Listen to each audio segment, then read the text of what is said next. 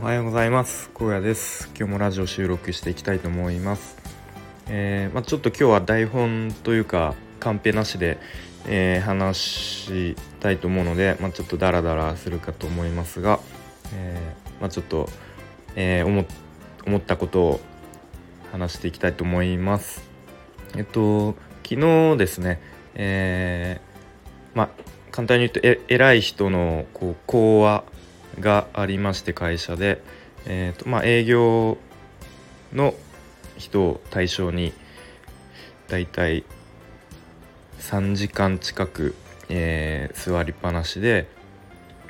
まあ、話を聞くっていう機会がありました。でまあ簡単にその会社のこう業業務内容というか流れを説明すると、まあ、食品をえー、自分の工場で作ってそれを、えー、まあ、お店などに配配送して卸して、えー、まあ、売ってもらうみたいな、まあ、流れの、え仕事ですね。でまあそこの、まあ、最終的に売る、まあ、営業の、えまあ、職種に回りますと。で、まあ、その主なえっ、とまあ講話の内容がこう、まあ、今までは結構、まあ、スーパーとかはじめもう安売り安売りですね、まあ、薄利多売っていうんですかね。に走ってたけど、まあ、まあ、コロナで大きく時代が変わってこれからはで、まあ、人口も減っていくと。でそんな中でこう安売りはせずにいかに定価で売るかみたいな考えろみたいなまあ内容でしたかね。でまあそれ以外にもいろいろ話があってでうんどうなんですか？まあちょっと他の人はどういう思いで聞いてたのか分かんないんですけれども、まあ、正直自分としてはそんなにこう目新しいというか発見というかこうあめちゃめちゃいい話聞けたなっていう思いはそんなになくてというのも多分結構普段から、まあ、意識的に、まあ、情報を集めているというかこうキャッチしているつもりなので、うん、例えばよく聞いてるのは金庫西野さんとか、えーまあ、マコナリ社長とかうーんなんだろう。あとは最近ハマってハマってるっていうかよく聞いてるのはえー、両学長とか、まあ、主に YouTube が多いですかね、まあ、あとはそれぞれのオンラインサロンとかも課金してるんですけれども、まあ、そういうふうに、えー、結構最最新のというか最新のでもないか、まあ、情報を自分の中で日々キャッチしているので、まあ、その昨日のえっ、ー、とまあ今所属している工場の一番偉い人ですね。工場長の